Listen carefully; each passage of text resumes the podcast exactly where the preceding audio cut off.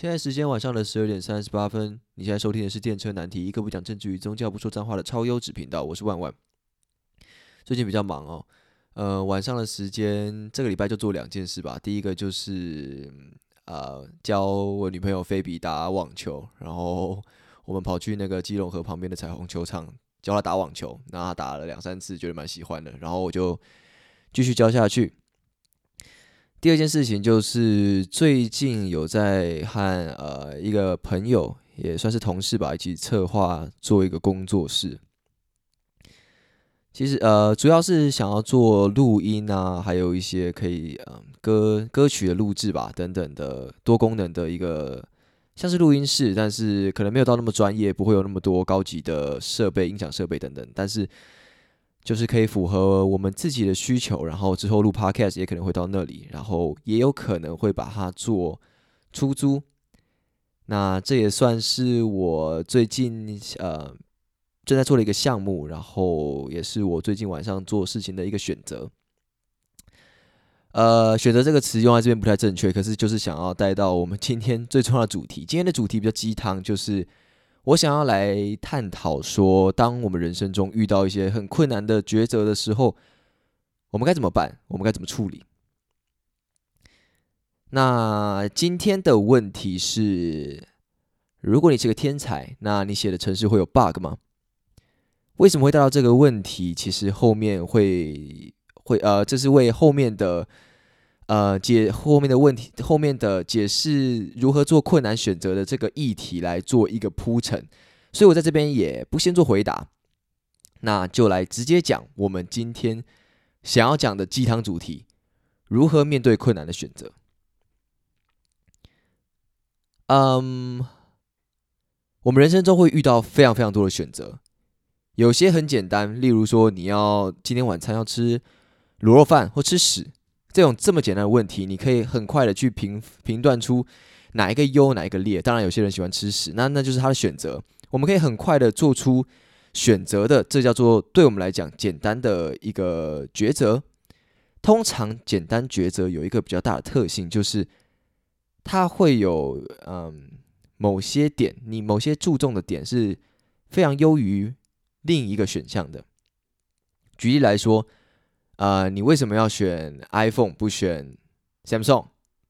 这个问题就是，嗯，比如说对我来讲，iPhone 的稳定度比较好，然后 iPhone 可能，嗯，手机比较漂亮，或者是 iPhone 是我一直以来的习惯，我身边的人都用 iPhone，可以更快融入这个系统，或者是我的电脑、我的耳机也都是用 Apple 的商品，那对我来讲。使用 iPhone 可以更融入这个 Apple 的生态链，等等等等的。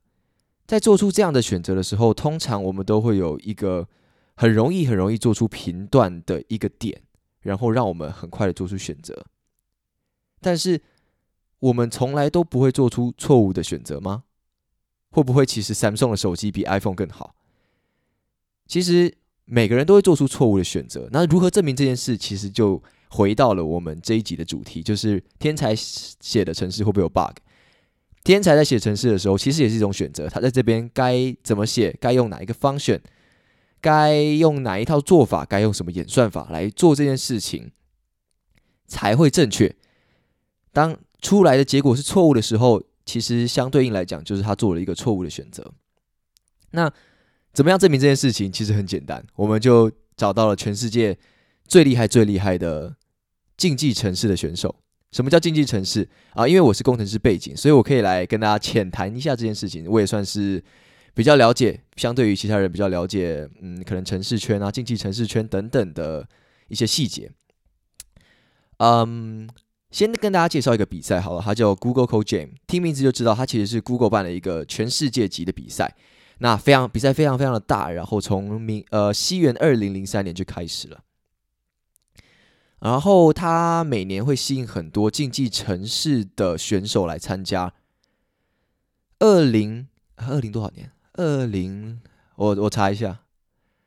OK，二零一四年开始，也就是从二零零三年到二零一三年这十一年间的冠军，我据我所知都是没有重复的。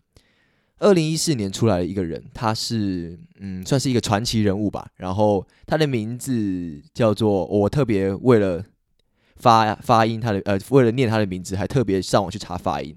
他是白俄罗斯人，叫 Gennady Kodokovich，真的就是这样念。他从二零一四年就突然冒出来，我不知道他之前有没有参加过 Google Code Jam。然后，反正他从二零一四年出来之后，他是二零一四年的冠军。那二零一五年的 Google Code Jam 冠军是谁呢？一样也是 Kennedy Kodokovich。二零一六年呢，Kennedy Kodokovich。二零一七 Kennedy Kodokovich。二零一八、二零一九、二零二零都是 Kennedy Kodokovich。也就是说，在这呃多少年？七年的时间内，他整称霸了整个竞技城市的领域，无人能敌。我们可以称他为天才吧？就是在这么样一个竞争的环这的一个项目里面，有多少的可以被称作天才的人？那他居然在当中连拿了冠军，拿了七年的时间，这真的很不可思议。就连我身边一些非常厉害的朋友，他去参加比赛的决赛的时候，遇到他都是对他甘拜下风，然后很想要跟他合照。这么样一个厉害的人，你说他在写扣的时候会不会有 bug？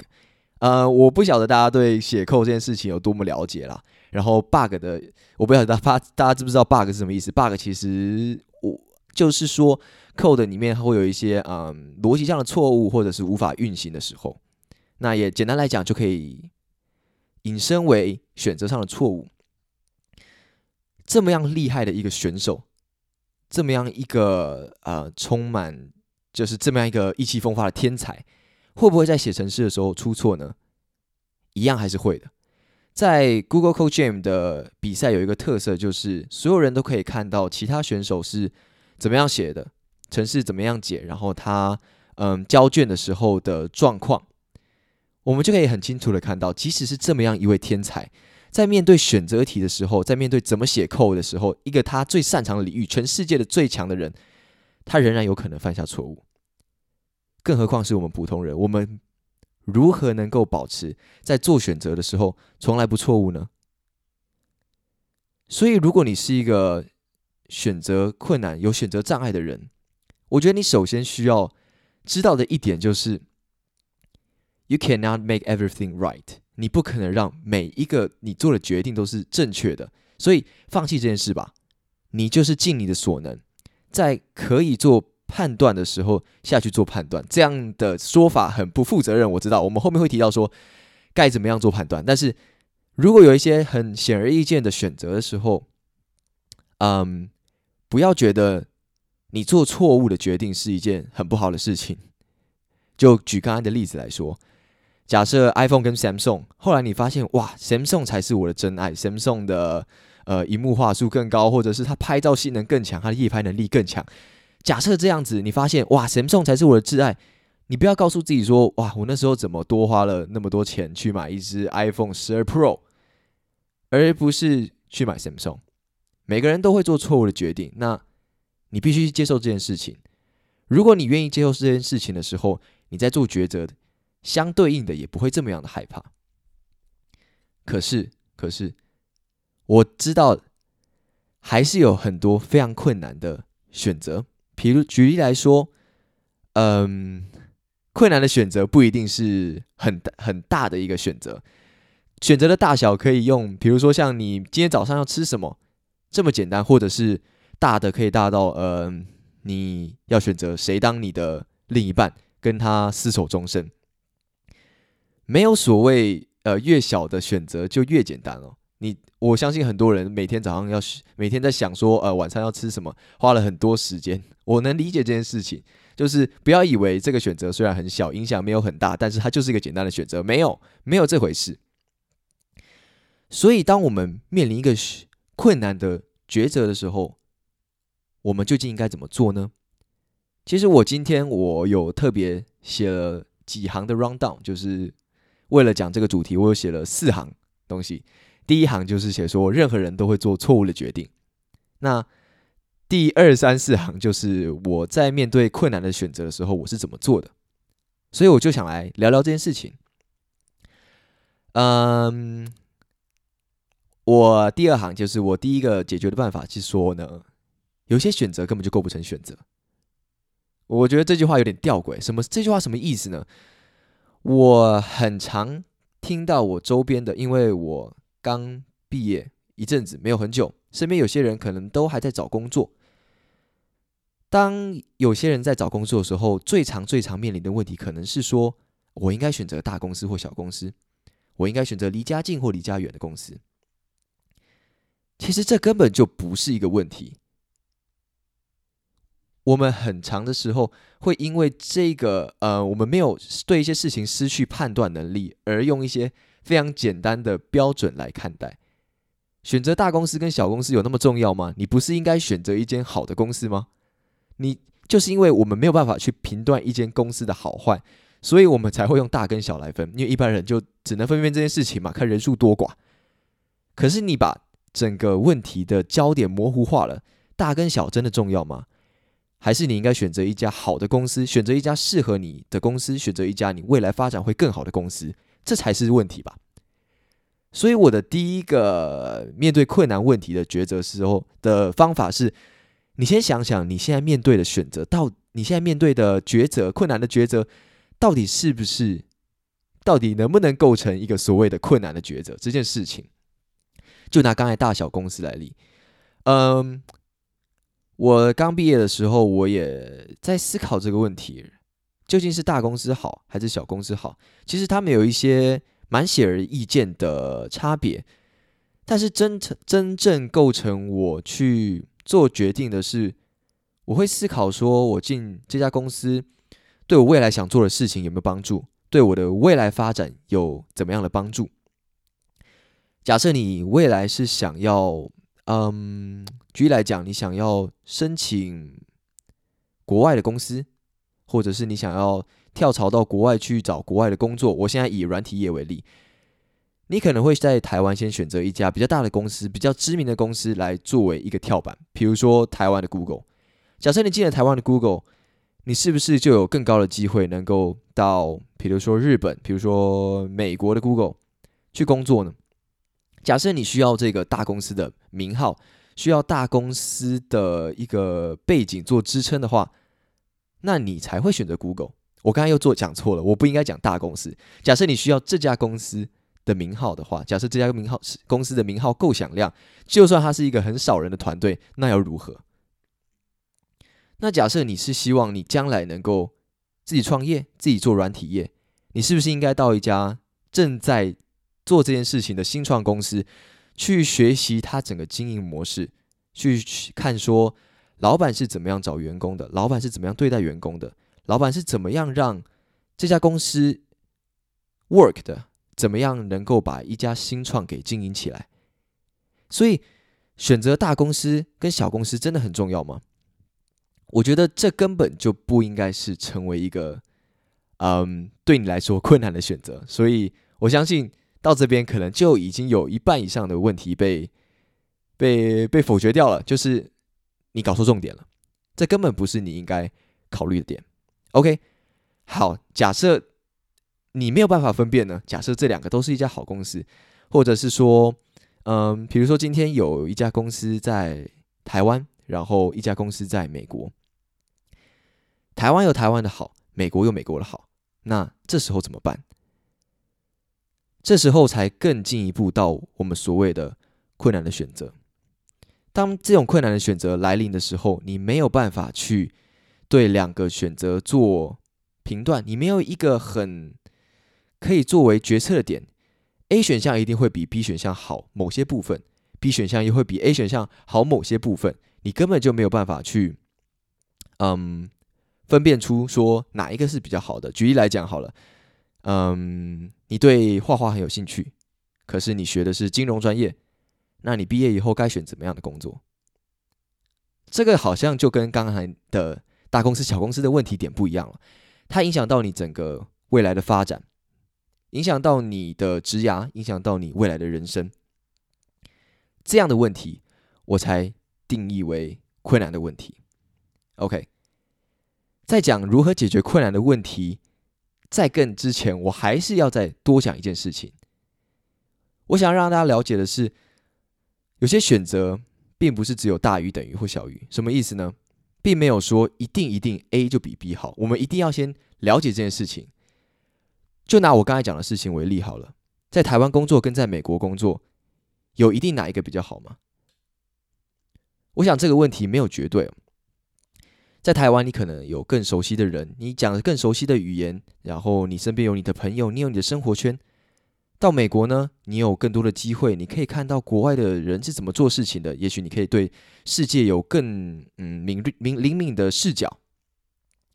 你没有办法分辨哪一个是好，哪一个是坏。这个时候，你会开始彷徨，你会开始想说：哇，我没有，我居然没有办法做出一个抉择，到底哪一个好？到底 A 好还是 B 好？但是我想要讲的是，其实他们根本就没有 A 大于 B，或者是 B 大于 A，或者是相等。他们不能用这样子衡量的。世界上有一些东西是你没有办法去量化的，所以呢，你必须接受它，你必须接受，你没有办法在 A 选择跟 B 选择中间去做出一个比较。如果你可以做出比较的话，那就不叫困难的选择了，因为 A 选项一定有在某一个方面大幅度的赢过 B。想想你现在正在面临的困难的抉择，它是不是各有它的优缺点？你必须理解的是，你没办法比较出来，并不是代表你对这件事情的判断能力不足，而是它真的没有所谓的好与坏，谁高谁低。那举个例子来讲，你要吃的，你今天的早餐要选择甜甜圈，还是嗯？生菜沙拉，类似这样子的，生菜沙拉很健康，甜甜圈很好吃。那你该怎么做选择？这么样小的一个问题，也可以构成一个没有所谓好与坏，没有什么生菜沙拉大于甜甜圈，或者是甜甜圈大于生菜沙拉的事情。对于一个两者都喜欢、都有办法接受的人来说，我们没有办法去量化这件事情。那这时候该怎么办？我们接受了我们无法去做出比较之后。这时候该有做什么样的动作，才能够让我们更进一步的选择呢？当我们把两个选项写在一张白纸上，中间画出一条杠。假设我们要做的选择是工作好了，有一个栏位是薪资，我们把 A 工作的薪资写上，把 B 工作 B B 工作的薪资写上。有一个栏位是 location。我们把 A 工作在哪里，B 工作在哪里写上。有一个选项是未来发展，我们把啊，就拿我刚才讲的金融大亨，或者是金融业跟嗯画家写上。当我们把这些一个一个栏位填上之后，我们会发现说没有办法发，没有办法嗯量化这件事情，我们没有办法做出一个谁高谁低的判断。可是你有没有意识到一件事情，就是你一直让外在的好坏来影响着你薪水的高低、地点的位置、未来的发展。你有没有想过你自己想成为怎么样的人？面对困难的问题，我觉得最重要、最重要的，你还是必须回到你自己本身。假设你是一个崇尚嗯及时行乐的人，你的早餐可能就会选甜甜圈，不会选生菜沙拉。假设你是一个希望成为健康主义的人的话，你就会选择生菜沙拉，而不选择吃甜甜圈。假设你未来的志向，你想要成为一个画家，假设你有这样的憧憬，你有这样的梦想，那你就会去选择画家。假设你想要在金融业发展出自己的一片天，赚很多钱，这是你想要的，那你就会去选择做金融业。所以，当我们把所有的条件列出来的时候，我们还仍然没有办法做出决定时，你会发现这些你列出来的条件都是外在的。你有问过你自己吗？你有问过你自己，嗯，你想要离职，或者是留在原本的工作？离职可能有更大的风更大的风险，留在原本的工作可能更加安逸。可是离职之后，你可以做你自己更多的事，你有可以办法决定自己的时间。留在自己的工作就没有办法被呃没有办法有这样的自由度，你会被绑着，你会被工作绑着，你会必须帮老板赚钱，哪一个是你愿意的？我很多，我问过很多人，因为就我自己来说，我是非常非常倾向于为自己创造价值、自己当老板、自己创业的人。但我身边很多人不是啊，我问过很多身旁的人，他们都觉得其实安安稳稳的也很不错。那就是问自己的一个过程。当你今天没有办法透过外在这些因素来判断的时候，你要做的是问问你自己想成为怎么样的人，而不是透过那些外在你看得懂的、能够量化的数字或者是金额来帮你做决定。所以就带到了，呃，我想说的就是，你要能自己创造你选择这个选择的原因，就是 you should make a reason for your decision。你必须要为你自己做的选择创造出一个原因。你可能是你想成为怎么样的人，可能是你的梦想是怎么样，可能是你对自己的一个期许。那当你能够为自己创造出原因的时候，这时候外在的那些因素好像就不干扰着你了，也就是你就不会再被那些嗯世俗的定义，也就是我刚刚说在一张纸上中间画一个栏位，然后。每一个一个条件列出来的那些条件，所谓的条件，而被绑着了。所以到这边，我相信，呃，我不知道，也许很多人不知道自己要的是什么，这才是你要思考的点。就是你不是该选择说 A 选项好还是 B 选项好，你没有办法分辨。第一个，我们要讲的是，每个人都会做错误的决定。我刚才已经透过呃世界上最强的工程师证明这这个点了，就是。如果这个选择真的有好坏的话，没有人可以做出百分之百正确的选择。好，再来我要讲的是，有很多事情我们没有办法说它一定 A 啊一定好于 B，或者 B 一定好于 A，我们没有办法去量化它，它不是大于等于或者是小于这样子可以做比较的。这是你必须认知到的点。当你认知到你的选择，你没有办法做出百分之百正确的选择，你也没有办法说 A 选择大于 B 选择的时候，你应该问的是你自己想要怎么样，你应该自己创造。你选择这个选择的原因，我又重复讲了这句很绕口的话，但是这是我觉得很多人所欠缺的。我们会被嗯，可能长辈的眼光会被世俗社会的眼光所拘束，我们没有问自己想要什么。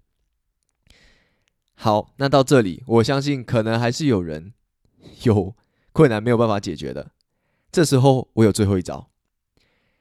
呃，当走到最后这招的时候，也可能是我们已经问自己，我们自己也无法决定。举例来说，我有一个很，我当年做了一个很困难的决定，就是我大学到底该去读什么系？我没有办法问我自己，因为有些人他在高中的阶段，他没有办法决定，他没有办法想象说，可能资工系跟电机系两个未来的差别，或者是资工系跟医学系。也有可能是哲学系跟昆虫系这两个未来的世界到底长什么样子？你没有办法问自己，所以我不会只是很鸡汤的说啊，你要问你自己，你必须告诉你必须探索内心的声音。我不会这么讲，但我必须会说，我还有最后一招。如果最后一招用上了，你还没有办法解决的话，那我也没有办法帮助到你了。但我想说的是，这样子的一套流程已经帮我。成功的做出了非常多的选择，而且目前为止来看，我没有后悔的。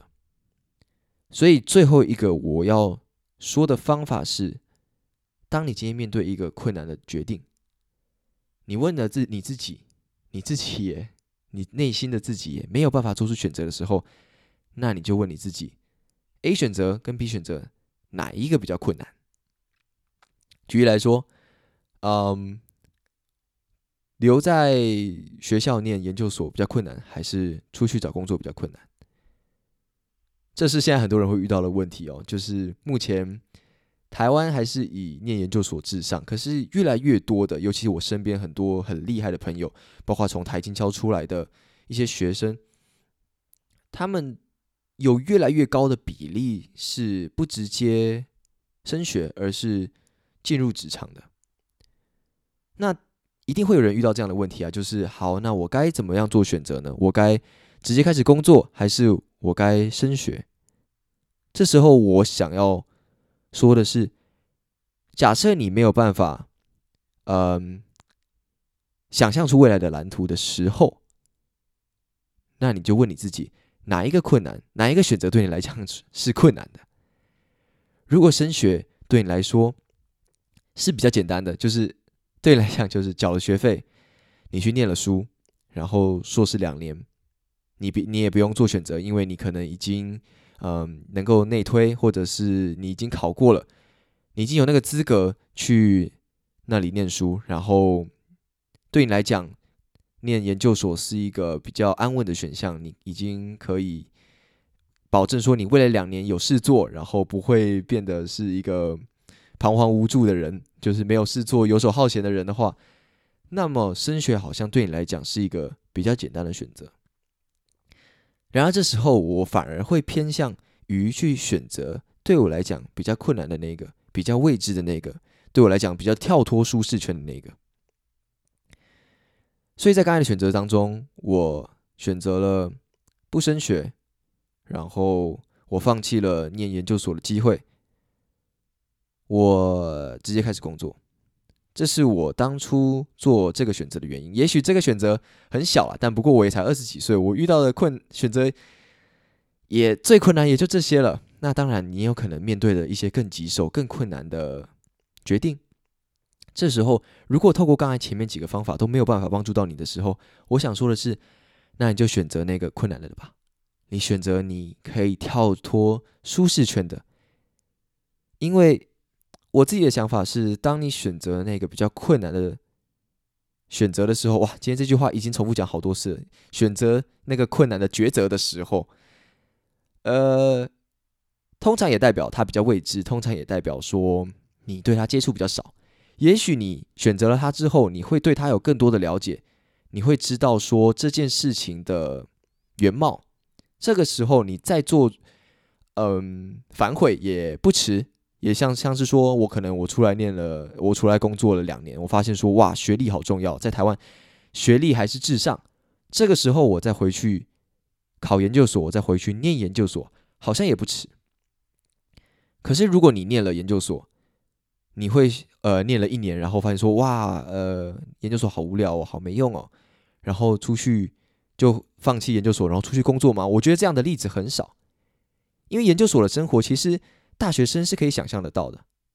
大学生能够知道，看着身边的学长姐，就会知道说，研究所的生活是怎么样的。我要去实验室，我要写论文，这些我都已经知道了。我好像也不用亲自去体验，就能够知道结果了。所以我会建议你说，如果你没有办法做选择的话，那你就选择那个对你比较难的吧。你的收获铁定会更多的。呃，这个是我人生到现在为止遇到问题的时候的一套解决的流程。其实我自己也没有把这套流程之前也没有想的这么清楚过。我是为了嗯讲这集 podcast，然后我特别想了一下，我之前都怎么样做决定的。那推荐给一些有选择障碍的人。做参考，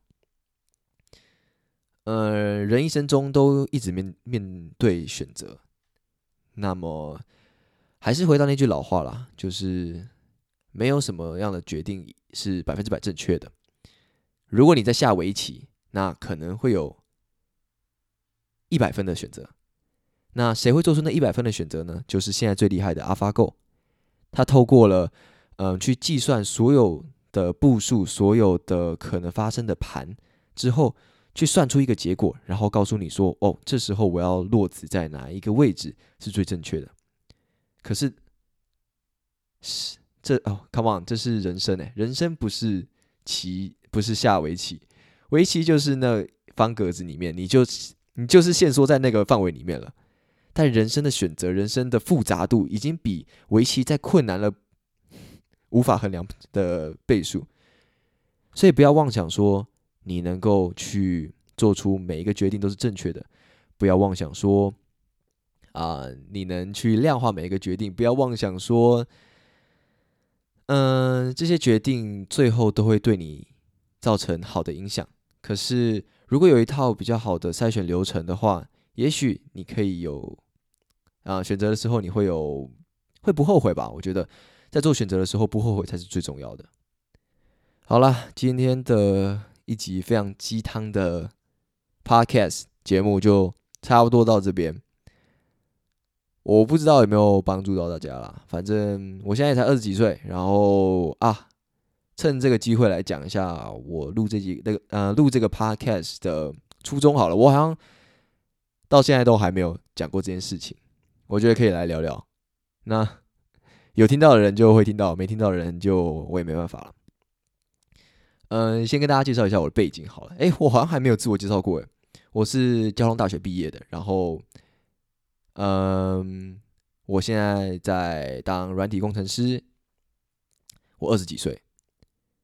其实我的资历相对很多 podcaster 或者是很多 YouTuber 或者是一些有名的人，我的资历算是比较平凡，然后比较没有那么多特色。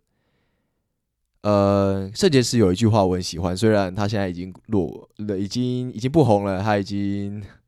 落落落落伍了，但他的有一句话，其实我很想当成我的 slogan，但我不想学他。